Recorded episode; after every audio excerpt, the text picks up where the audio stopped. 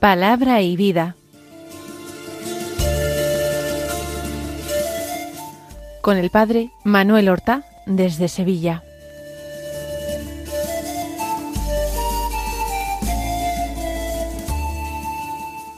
En el nombre del Padre y del Hijo y del Espíritu Santo. Amén. Alabados sean Jesús y María. Muy buenos días, queridos amigos, oyentes de Radio María y seguidores del programa Palabra y Vida. Hoy es el quinto día de la octava de Navidad. Cada día de la octava es un recordatorio de la gran fiesta del nacimiento de nuestro Señor Jesucristo. Estos días pasados hemos celebrado distintas fiestas. Hemos celebrado la fiesta de eh, San Esteban, el protomártir. Después la fiesta de San Juan Evangelista, el discípulo amado, el autor del cuarto Evangelio. Y hemos celebrado la fiesta de los santos inocentes, mártires de Cristo, aun siendo niños que eran incapaces de dar un testimonio de palabra. Pues bien, hoy, viernes 29 de diciembre, no celebramos ninguna fiesta. Celebramos la memoria, la conmemoración de un santo inglés, Santo Tomás Becket, un santo medieval, pero un santo al que particularmente admiro mucho. Él había nacido en Londres en el año 1118 y llegó a ser canciller del reino. El rey Enrique II lo hizo canciller, curiosamente como otro Enrique, siglos más tardes, Enrico VIII, hizo canciller del reino a eh, San Tomás o Tomás Moro. Sin embargo, en un determinado momento, porque al rey le interesaba y tenía un enfrentamiento abierto el rey con los obispos y con la autoridad que venía de Roma, él propuso y impuso que se nombrara arzobispo de Canterbury, primado de la Iglesia de Inglaterra, a su gran canciller, a Thomas Becket. Él que quizás no había llevado una vida ejemplar hasta ese momento, la ordenación sacerdotal y episcopal le cambió plenamente. Hay una hermosa obra de teatro que pone en labios de Thomas Becket su decisión y su propósito de no tener ya honra y honor propio, sino defender el honor de Dios. Y se mantuvo inflexible frente a su soberano. Y él que lo había puesto, lo había encumbrado a ese puesto, precisamente para tener una iglesia dócil a sus deseos y aspiraciones, se encontró una resistencia mayor que la que tenía antes. Eso hizo que el rey le desterrara a Francia, y allí en Francia pasó seis años. Logró volver de nuevo a Inglaterra, pero siempre con el enfrentamiento con el rey, que de haber sido gran amigo suyo y gran valedor suyo, se le había convertido en un mortal enemigo. De esta manera, en el año 1170, cuando él estaba en su catedral, fue asesinado por unos enviados del rey, por unos esbirros del rey que le dieron muerte para quitar al rey ese problema que tenía. El rey después tuvo que hacer dura penitencia para lograr escapar a la excomunión que fue fulminada contra él. Tomás Becket, modelo de resistencia a un poder político injusto, un poder político tiránico. Por eso Tomás Becket, al hombre de hoy, al hombre de nuestra sociedad, tiene mucho decirle. Vamos a escuchar ahora la palabra de Dios que se proclama en este día, en este jueves día 29 de diciembre. Es un texto del Evangelio de San Lucas del capítulo segundo, versículos 22 al 35, que dicen así. Cuando se cumplieron los días de la purificación, según la ley de Moisés, los padres de Jesús lo llevaron a Jerusalén para presentarlo al Señor, de acuerdo con lo escrito en la ley del Señor. Todo varón primogénito será consagrado al Señor, y para entregar la oblación, como dice la ley del Señor, un par de tórtolas o dos pichones. Había entonces en Jerusalén un hombre llamado Simeón, hombre justo y piadoso, que aguardaba el consuelo de Israel, y el Espíritu Santo estaba con él. Le había sido revelado por el Espíritu Santo que no vería la muerte antes de ver al Mesías del Señor.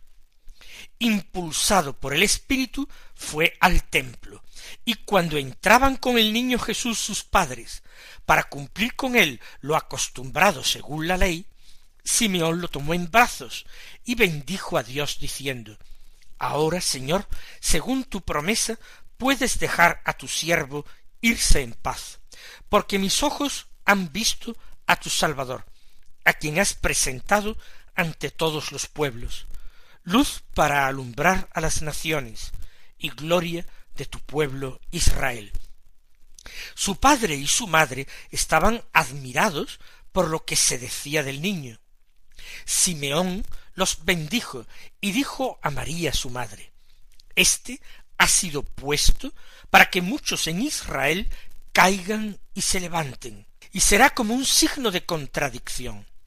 Y a ti misma una espada te traspasará el alma, para que se pongan de manifiesto los pensamientos de muchos corazones. Se han cumplido los días de purificación, la purificación de María. Según la ley de Moisés, la mujer que daba a luz quedaba impura, manchada, con una impureza legal, no moral, pero una impureza legal, y tenía que someterse a un rito de purificación, realizado el cual, con la madre ya purificada, el primogénito varón en cada familia tenía que ser ofrecido al Señor en el templo. Se ofrecían los primogénitos machos de los animales del rebaño a Dios, y se les sacrificaba, se les daba muerte. Pero en Israel Dios nunca quiso ni aceptó sacrificios humanos. Por tanto, el primogénito no era entregado a la muerte, sino que se rescataba, ofreciendo de una forma vicaria, es decir, sustitutiva, el sacrificio de un animal, según las posibilidades económicas de la familia. Desde un ternero o una vaca hasta una oveja o un cordero, o los pobres, al menos, tenían que pagar dos tórtolas o dos palomas que se ofrecían en sacrificio en el templo. Esa es la ofrenda de los pobres prescrita por la ley. Y María y José, que son pobres, esto bastaría para corroborarlo, que eran pobres, si hubieran tenido, hubieran dado lo mejor que hubieran podido al templo, ellos van a Jerusalén llevando al niño a los cuarenta días de su nacimiento y llevando esos dos pajaritos para ofrecerlos en rescate por su hijo. Es hermosísimo, primero, el espíritu de fe y de obediencia de María y de José a la ley del Señor. Ellos quieren cumplir en todo y aceptan una tras otra todas las molestias y dificultades para cumplir la ley de Moisés. Sin escrúpulos, sin minuciosidad, sin legalismo, ellos son más fieles según el espíritu de la ley, mucho más fieles que el mejor y más celoso de los escribas fariseos que existieran. Pero San Lucas narra un encuentro extraordinario, no previsto, que tienen en el templo. Hay un hombre anciano, llamado Simeón, que es justo y piadoso. Es un hombre justo igual que José lo era. Es un hombre piadoso. Está en el templo, frecuenta el templo. Es hombre de oración, es hombre de fe. Y ha tenido una revelación del Espíritu Santo. Ahí es nada. El Espíritu Santo de Dios le ha manifestado que él no va a morir sin ver en persona al Mesías de Dios. Otros muchos vieron al Mesías, pero no se le había prometido tal cosa, y él vive anhelante con ese consuelo extraordinario en su alma. Aquel día fue al templo impulsado por el Espíritu. No quiere decir que no fuera a menudo, pero tampoco tenía por qué ir a diario al templo.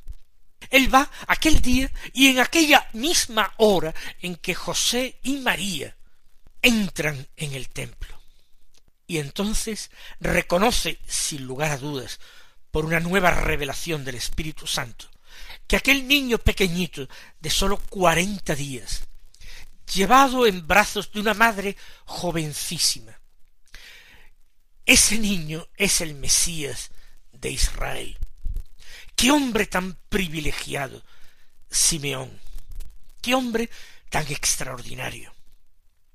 Y él, que lo reconoce, se acerca a aquella pareja y con permiso de María toma al niño en brazos. Él no va a profetizar de cualquier forma. Él no va a hacer lo que los antiguos profetas, que señalaban al Mesías que vendría al cabo de los años, de los siglos. Él lo estrecha contra sus brazos y es un niño pequeño y pobre, un niño inerme, símbolo perfecto de la debilidad y de la pobreza.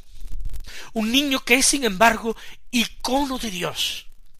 Un niño que es impronta del ser de Dios, que es el rostro visible del Padre en el mundo, a la pregunta de su apóstol Felipe en la última cena, que le dice Señor, muéstranos al Padre y nos basta, Jesús responderá Felipe, hace tanto tiempo que estoy en medio de vosotros y no me conoces todavía. Quien me ha visto a mí ha visto al Padre. Entendió esto aquel anciano Simeón, aquel bendito Simeón, que tenía entre sus brazos al Dios de Israel, al Dios creador del cielo y de la tierra, al Dios que había dado la ley a su pueblo y le había hecho promesas, lo tomó en brazos, calculó su peso, su tamaño, sus dimensiones, su necesidad, y bendijo a Dios diciendo, Ahora, Señor, según tu promesa, puedes dejar a tu siervo irse en paz. Ahora, Señor, ya me puedo morir cuando tú quieras, cuando tú los dispongas. ¿Por qué? Porque me has cumplido la promesa. Mis ojos han visto, están viendo a tu Salvador, a quien has presentado ante todos los pueblos. Luz para alumbrar las naciones. Simeón tiene una profecía extraordinaria y universal Aquel niño no es solamente el Salvador de Israel, aquel niño es luz de las naciones, luz para alumbrar a todos los pueblos. Aquel niño es el que ha sido o va a ser presentado todos los pueblos. Pero es también, así lo dice Simeón, gloria de tu pueblo Israel. Porque la salvación viene de los judíos, porque el Señor Dios en su inescrutable designio, se sirvió elegir a este pueblo de Israel, a la descendencia de Abraham, para convertir a Israel en un pueblo elegido, a través del cual él llevase la salvación hasta los confines de la tierra, y transmitiera el verdadero conocimiento de Dios.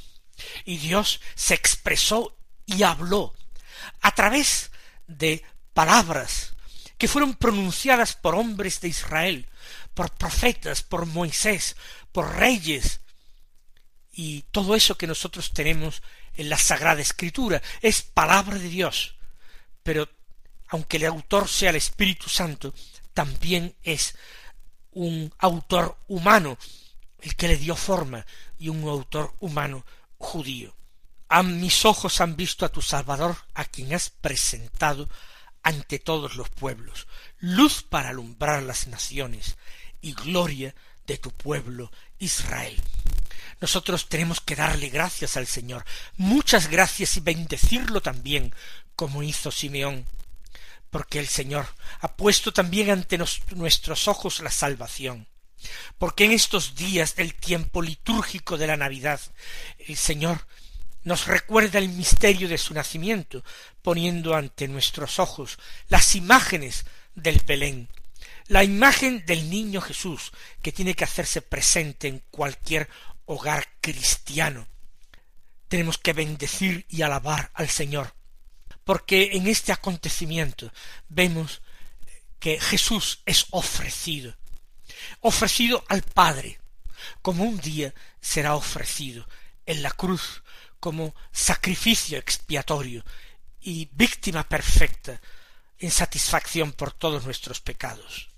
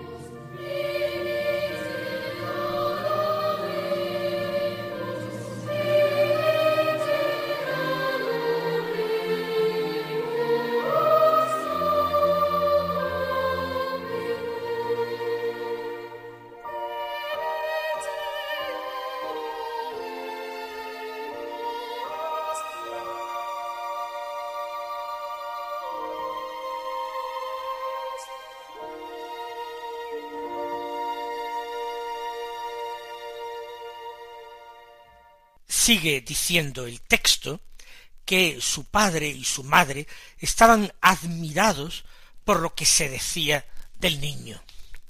Notamos cómo a José se le llama el padre. El evangelista sabe perfectamente, lo conoce, la concepción virginal de María. Él mismo nos ha dejado el relato de la Anunciación, pero no quiere escamotearle a José este tratamiento, porque José ha adoptado como suyo al Hijo de Dios. Lo ha adoptado como suyo, él lo va a tener, lo va a educar, lo va a cuidar, va a ejercer el oficio de padre. Y aunque no sea Jesús hijo natural suyo, nacido de su sangre, sin embargo Jesús es también el hijo de José. Y dice que estaban admirados por lo que se decía del niño, por tanto, admirados por estas palabras de Simeón. La admiración es el paso previo o la condición indispensable para la contemplación. José y María son dos almas de Dios, totalmente de Dios, enteramente de Dios. Y ante las obras grandes que Dios hace a través de ellos, a través de ese tesoro de valor incalculable que es Jesús, que les ha sido dado, otorgado, ellos se admiran. Pero Simeón todavía no ha terminado de hablar. Simeón ahora los bendice a ambos, a José y a María. Ha bendecido a Dios, ha bendecido por tanto a Jesús, pero ahora bendice a aquella pareja, a aquel matrimonio santo, a aquella familia sagrada. Y bendiciéndoles dice una palabra dirigida solamente a María, su madre. Este se refiere a Jesús, ha sido puesto para que muchos en Israel caigan y se levanten. Será como un signo de contradicción, es decir, como una bandera discutida que dicen otras traducciones de este versículo. ¿Y qué significa esta expresión? Pues me parece que Jesús no va a dejar indiferente a nadie. Jesús va a ser un criterio.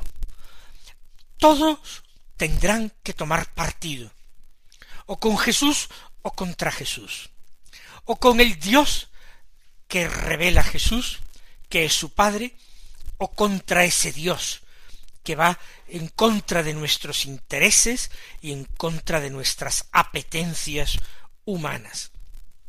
Es signo de contradicción porque por causa suya, por causa de la fe en él, se van a dividir las familias. No va a ser causa de paz mundana, sino de enfrentamientos. Claro que Él es el príncipe de la paz. Claro que Él ha venido a traer la paz de Dios. Sin embargo, la paz de Dios no tiene nada que ver con la paz mundana. La paz de Dios se cimenta en la fe y en la aceptación de la voluntad de Dios. La paz mundana implica ausencia de conflictos y ciertamente la venida de Jesús va a asumir a su pueblo y a toda la humanidad en un permanente conflicto. Como los fariseos un día muchos se tendrán que preguntar pero ¿quién es éste? Los fariseos dijeron este que hasta perdona pecados.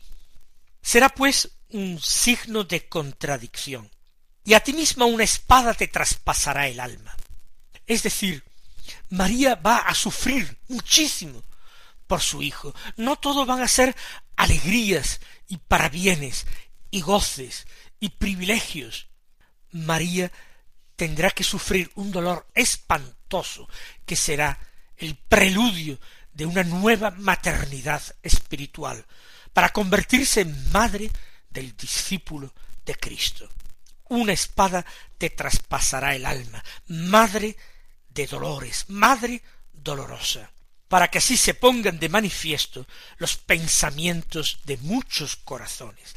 También María, como su hijo, es un criterio de discernimiento de Dios. Aceptar a María como madre significa ponerse en el bando de Cristo, significa ponerse del lado de Cristo, seguir su camino, estar ciertos de estar en camino de salvación. Sin embargo, olvidarse de María o menospreciarla implica, por el contrario, arriesgarse a entrar en un camino de posible perdición. El Señor os colme de bendiciones y hasta mañana, si Dios quiere.